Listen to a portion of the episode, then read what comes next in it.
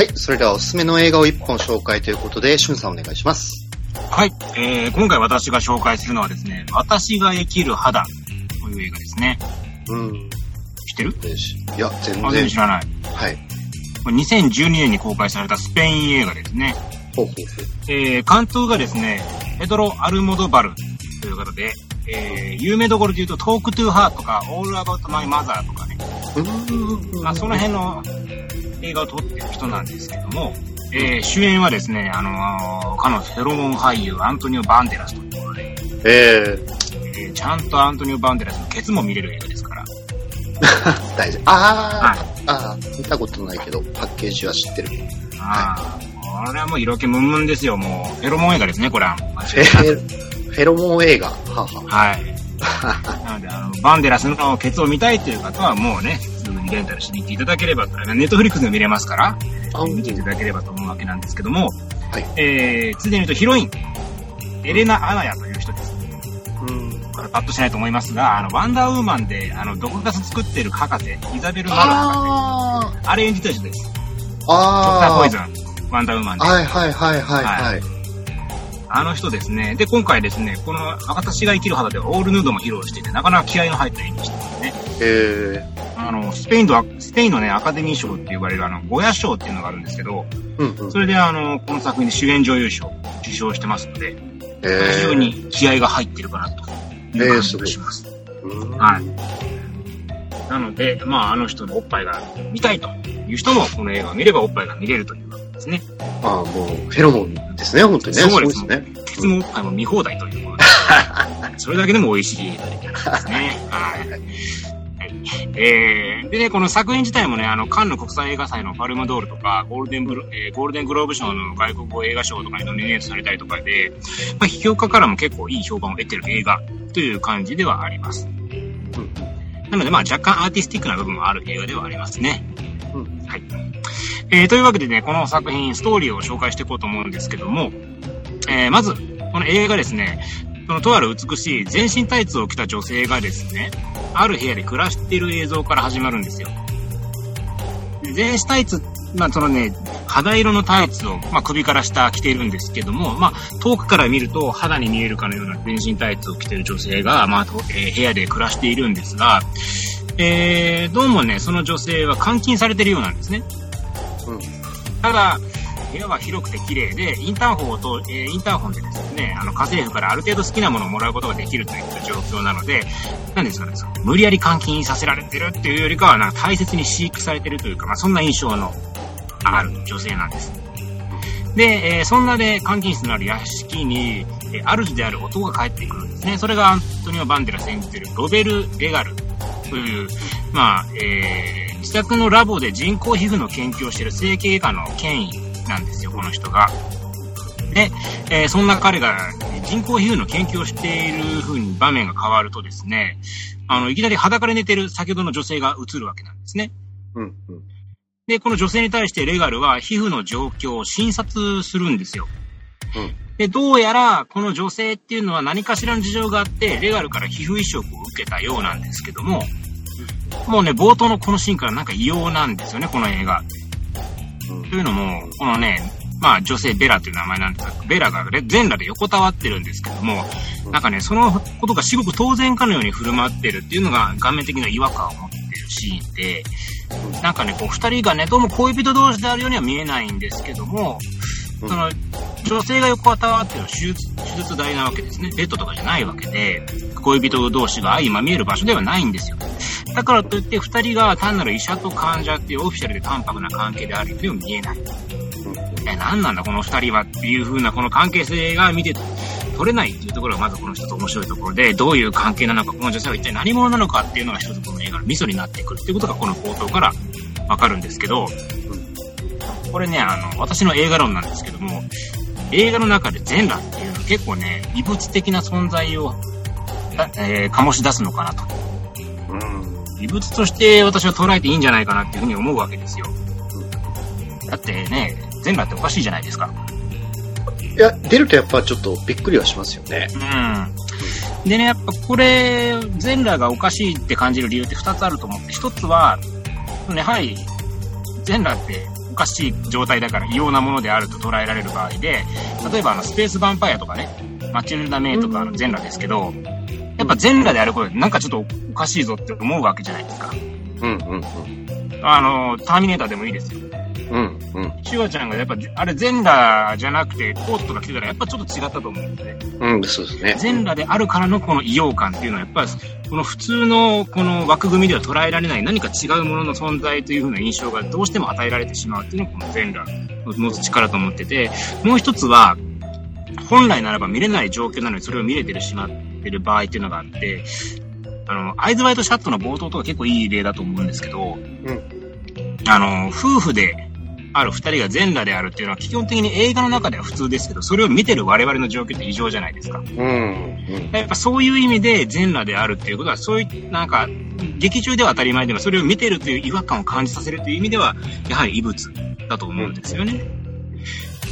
まあ、もちろんその、ただの恋愛シーンとか性的描写とか、ね、あると思いますけど、治療の盆踊りとか、白の、白の盆踊りはポロ、ポルノですよね。世界一抜けないポルノと呼ばれる私の中で。間違います。はい。まあね、とにかくまあ、あの、全裸っていうのはやっぱり異様なわけで、それを冒頭からいきなりポンと持ってきて、しかも二人の関係性すらよくわからないっていうことからも、この映画何かおかしいものがあるんだなっていうことが、冒頭からポンと分かってくるっていうのは、やはりこの映画としてすごく素晴らしい部分があるかなっていうふうに私感じてるわけですね。ええで、えー、そんなね、まあ、ベラとそのレガルが二人を、まあ、暮らしている中でですね、ある日ですね、あ、どうしたこの前にですね、この、えー、ベラという女性なんですけども、まあ、皮膚移植を受けていると。で、皮膚移植を受けてるんですけども、話が進むにつれて、どうやらですね、そのベラっていう顔はですね、このレガルが昔亡くした奥さんの顔に売り二つらしいんですよ。うん。要するに、まあ、ね、死んでしまった奥さんの顔に、誰かをその顔にしたんだろう。うんということがわかるわけなんですね。うん。うん。で、なんでか知らないけど監禁もしてると。うん。で、そんなある日ですね、カーニバルの仮装をした男が屋敷にやってくるんですけど、この男はですね、屋敷に勤める家政婦の息子で、銀行強盗によって指名手配の中逃亡先として屋敷に訪ねてきたと。で、その中、あの、監視カメラに映るベラを見つけてですね、彼女をレイプするんですね。で、そんな中、あの、レガルが帰ってきて、もう、バンドで、あのね、アントニオさんブチギレですよ。バンデラさん怒っちゃって、もう銃で殺しちゃいます。うん。その仮装したね、おっちゃんをね。で、その夜ね、ベラが家政婦からレガルの過去の話を聞かされるんですけど、それによると、このレガルとその強盗犯は、二人ともね、この家政婦の息子なんですよ。うん。んと、おかしなことになってくるわけですね。なんで家政婦の息子なのかと。えー、まあ、実はその家政婦、本当のレガルのお母さんと思っている人は子供ができなくて、家政婦が産んだ子供を息子として育てたらしいんですね。ほうほう。強盗犯の方は父親が違うけども、家政婦の方から産んでる。要するにまあ、父親の違う兄弟なんですけども、えー、そこで家政婦があること言うんですよ。私の子宮からは悪魔が生まれるっていうセリフがあるんですけど、両方、そのね、まあ、銀行強盗の方は分かるわけですよ。うん。まあ、犯罪に走ってるわけですから。うんただ、レガルの方が、一体どういう意味で、そういう悪魔と呼んでいるのか、家政婦が悪魔と呼んでいるのか、っていうのが分からない。うん。まあ、若干分かるんですけどね。昔の奥さんの顔にしてるっていう時点で若干分かるんですけど、その狂気の根本がやっぱ分からないっていうのが、まあ、こう、の、まあ、映画の謎としてまだ残るわけです。うん。はい。で、さらに、レガルの顔が語られるんですけど、レガルとね、その妻は、その強盗犯と浮気してたんですよ。うん。で、その二人の乗った事故が、あ、車が大事故を起こしてしまって、うん強盗犯の方は逃げ出すんですけど、妻の方は全身大やけどを負っちゃうんですね。で、その火傷した自分を見て、悲観し、あの、嘆き悲しんだ彼女は窓から飛び降りて自殺してしまうんですよ。はあ、はあはで、さらに悪いことに、その自殺したところを見ちゃった娘も後を追うようにして自殺してしまうんですね。あ、いいえ。えで、レガル天外孤独の身と。うん。最悪ですよ。もう浮気されて、火事に火傷を負ってなんとか助けたはいいものの自殺されちゃって、娘も自殺されちゃってと。そりゃ気も狂うわっていうね。はい。えーで、えーそんなね、あの、衝撃の事実を語った後に、映画はですね、6年前のえー話にシーンが変わるんですよ。うん。で、そこでですね、その、娘がなぜ自殺したのかっていうエピソードが、えー詳細に語られるんですけども、うんここでですね、明かされる内容がですね、もう映画を一気にガラリと変えてしまうとういう真ん。実がわかるんですね。うん。で、まあ、その映画にしてはもう見てからのお楽しみなんですけども、うん。もういかにね、このレガルという男の抱く愛情というのは狂気に満ちてるのか、ということがね、分かってくるんですね。えもうこれ、これやべえな、こいつっていうことが分かるシーンなので、まあこれに関してはちょっと、シーンというか真実ですね、があるので、ここはちょっと、まあ見てからのお楽しみにしていただければという感じですね。ー、えー、はいまあ、まあ、というストーリーなんですけども、まあ、とにかくね、もう狂気と愛情の入り混じったもう凄まじい映画なんですよ、これ。うーん。で、えー本作のテーマとして、あのー私がね、感じた部分は、愛の根源がどこにあるのかっていうテーマがあるのかなと思ってて、うんその、レガルはね、何かしらの事情で妻の顔になった別人を、まあ、妻の代替物として愛してるわけじゃないですか。うん。うん。で、そこに真実の愛があるのかっていうところなんですけども、レガルにとっては真実の愛っぽいんですよね。うん。うん。うん、異様ではあるけども、本当に愛してるように見えるんですけど、まあ、外見による恋愛は真実の愛ではないっていう考え方が一般的な中で、うん。外見に起因する愛も真実の愛となり得るんじゃないかなと、いうことを考えさせられる一つの、まあ、映画なのかなと思うわけです。えー、そこに切り込むんですね。切り込むとまではいかない、まあ、切り込んでるかな、確かに。うん。あのー周りは全然理解してくれてないけども、そのレガルは非常に愛情を捧げている。ただ、それが愛なのかどうかっていうのは、見てる者の判断になるのかなと。だって解禁してるわけですからね。うん。うん。うん。で、多分これはね、あの、死んだ妻がゾンビやらクローンやらで生き返ったら別人だったって話結構あるじゃないですか。はいはいはいはい。この作品はね、それのね、極北と言ってもいいかなと。えー。うん。もう同情も同感もできない異常な愛があるわけですよ。それがでも愛なのかどうかっていうのがね、まあこの映画見てて面白いところで、えうん。ー。あとね、もう一つテーマを挙げるならアイデンティティなんですよ。うん。あの、自分のものとは違った肌に包まれた自分は何者になるのかっていう。あ要するにこのね、ベラは何かに、うん何者かはわかんないですけども、うん。あの、手術によって元の顔にも、あの、妻の顔になってるわけじゃないですか。うんうん。ととなると、アイデンティティはどこに起因してくるのかっていう、新たな肌の自分なのか、それとも肌の内側にある存在が本当の自分なのかっていう、それを確かめる映画でもあるわけですよね。うん。で、普通ならば、外見が変わっても内面にある自分自身が本当の自分だっていうのが、まあ、基本的に普通の考えじゃないですか。うんうん。ただ、本作はその考えを覆すかのように、ベラの裸体がね、何回も映し出されてくるんですよ。うんうんうん。で、裸体ってね、多分ね、服をまとわない、その人自身の姿として表現されることが多いと思うんですけど、裸体を見せられると、本当にそれがその人の本音、本音じゃない、本性っていうかな。うんその人の真なる姿であるかのような錯覚を覚えてくるわけなんですね。見てる側がギャップ抱いてくる。そうそうそうだからね、やっぱね、このね、裸っていうのはやっぱ一つこの映画にとって非常に大きなキーワードになってくるかなと思ってて、うん。あの、主人公の家に飾ら飾られている、あの、絵があるんですけど、うんこれがね、あの、ティッツィアーノっていう作家が描いた、ヴィーナスとオルガン奏者とキューピッドっていう絵なんですよね。うん。これあの、どういう絵かっていうと、まあ調べてもらえば一発でわかるんですが、横たわってる美しいヴィーナス、全裸のヴィーナスが天使と見つめ合っていて、その横でオルガン奏者がヴィーナスを見つめながら音楽を演奏している。ただ、ヴィーナスはオルガン奏者にはどうも興味を持っておらず、キューピッドと、まあ、二人見つめ合ってるっていう、そういう絵なんですよ。うん。うん。で、こっからは私の推測になるんで、まあ、外れてるかもしれないんですが、この絵画っていうのが、このレガルとベラの関係性を表すものとして捉えられるんじゃないかなっていう気がするんですよね。で、このレガルが妻の形を模したベラを思考の美しさを持つものとして見ているわけなんです。いわゆるヴィーナスですよね。うん。で、その証拠として、監視カメラでビあのベラを監視してるんですけど、このレガルが見る監視カメラの時のベラの映像っていうのは全てね、あの、絵画のようなポーズをとってるんですよ。全裸で、こう、ソファーに横たわっている、本当に絵画のようで、さらに言うならば、レガルの部屋にあるその監視カメラの映像っていうのはめっちゃくちゃでかいんですよ。画面が。で、もう等身大の姿になったりとか、時にはもうズームアップして顔をもうかなり拡大してみたりとかして、要するにもう、なんでしょうね。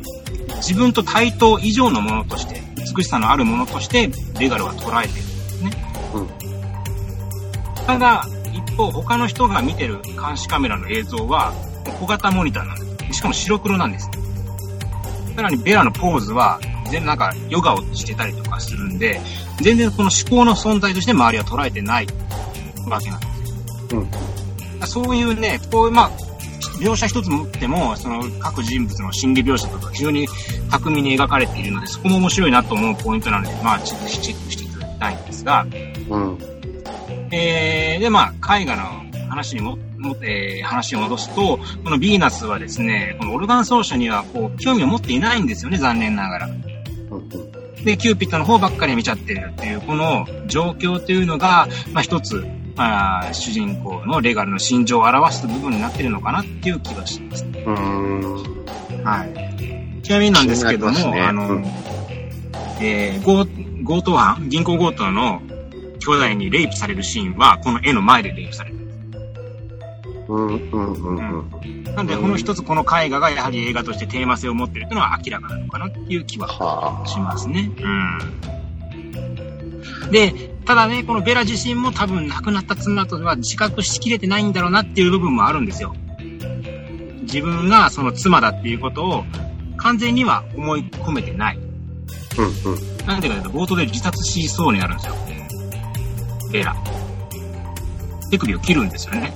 ほうほう。要するに自分自身をまだ受け入れてないあの、うんうんまあ、証明なんでしょうけど、そういうシーンがあったりとかして、あと、その全身タイツを着てるということから、偽物の肌を身にまとってるんだっていう、その、映像的な説得力も一つあるのかな。ただ、全裸であるベラを見せてくるから、これは本当の彼女なんじゃないか、彼女自身なんじゃないかっていう錯覚を見てるものに与えてくるので、非常にアンバランスな中、こう、なんでしょうね、どこにこの映画が転がっていくのかっていうのはなかなか見えにくい。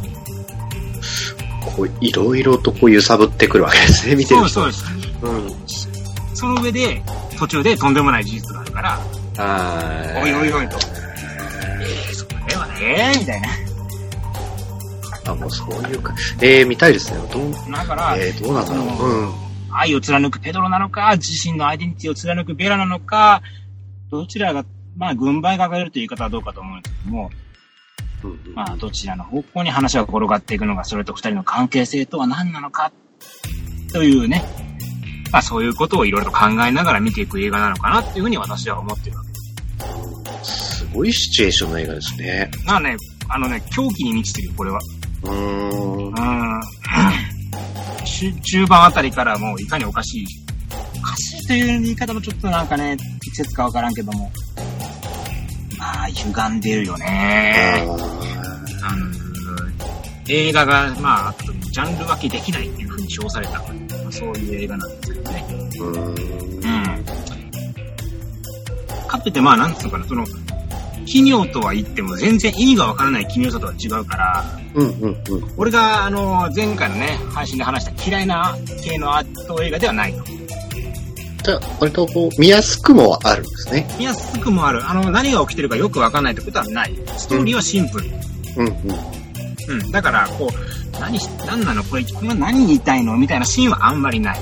ああ、なるほど。うん、ただ、そのもちろん細かい部分を取っていけば、この絵画の意味は何だろうとか、深掘りはできるけども、映画のないあらすじとか、行動原理とかを理解する上では何の苦労もせずにできるから、うん、その深みがある部分と、その、見ただけでもわかる浅い部分もちゃんと両方両立してるという意味では、ある意味では万人におすすめ。ちゃんと間口が広い。うん。うん、うん、まあ間口ただね、楽しめるかどうかは別問題な。ああ、嫁はつまんなそうにしてたわ。あ、そうなんだ。50点って言われた。50? そっか。ああ。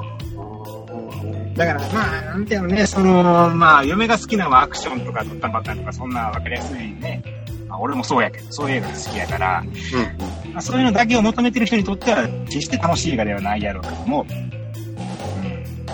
でも、映画ってやっぱそういう面もすごく大事ですよね。もちろんもちろん。うん。俺はこの映画を最初見た時は本当にすげえなと思って、紹介はしたかったけども、どうやって話そうか全然わかんなくて。先日ちょっと見直してね、何紹介しようかなって思ってた時に、ああ、これやろうかと思って見直して。やっぱりいい映画やなと。俺は思う。うん。えー見てみよ多分ね、あのパッケージ見たら、ああ、見たことあるってなると思う。写真は結構、うん。うん。レンタルショップと、あ、それこそネットフリックスですもんね。やってるんですもんね。どうぞ、ネットフリックスもあるし、まあ、レンタルショップでも絶対あるし、2012年やからね。うん。うん。うん。まあ、あともうね、おっぱいとケツが見れますから。あ、そういうフックもちゃんとあるわけですね。そうです、そうです。ドクターポイズンがね、虎の仮装をしたおっさんに乳首舐められるっていうシーンがあるから。なんか今、それ見るだけでもね。うん。すいません、今、冒頭の、そうですね、その、お尻とおっぱいのくだり、なんかすっかり、すっかり抜けちゃってました。なるほど、と思ってですね。重要ですよ、このね、まあねこの映画は全裸が一つのテーマですから。まあ、そうですね。ああ、もうおっぱいもケツももう見放題ですよ。うん。まあまあまあまあ、確かにね。うんうんある意味、突き放せば、そういう見方もできるかもしれないですね。そうですよ。エレナ・アナヤのね、おっぱいがこんなにまじまじと、しかも結構なアップでおっぱい映りますから。うん。あーこれはもう見るしかないですね。あそうですね。不思議と今の話を聞くと、映画見てるときに、いやー、しょっぱいなっていう気はなんとなくしない気がするけど。いやでもね、スタイルいいよ、やっぱね。女優ってすげえなって思うもん。うん。それは、そそういう、うん、それはそうでしょうね。うん。あーなんでこんなことでこんなおっぱいでいけんだろうと思うもん。ボンキューボンってやつかね。そう、ほんとね、ボンキューボン。はあ。あーこれはすごいっすよ。これ見ないとね、やっぱね。うん。ね、ヌードシーン見たくてヘビとピアス見た人だっているでしょ。あ、いるでしょうね。うん。あの時のね気持ちを思い出して、ヘビとピアスを、俺はあれ好きじゃないんだよな、あの映画。まあいいや。そうそうそうそう、あんまり興味もないけど、ヘビとピアス見た人もいるでしょ。うんそうですね。それとえ一緒ですよ。そう、そういうのがねそう。入り口は何でもいいから。そういう入り方でもいいから。うん。なのでね、あの、私たち同じでアート映画なんかあんま見ねえよと思ってる方、うん。ぜひともね、まあ一つこの私が生きるまだ120分ですから、2時間ですんでね。まあ、まあ普通の、まあ映画ということで、まあぜひとも皆さんの120分を私が生きる肌にということで、まあ一つ歪んだ映画を見ていただければと思います。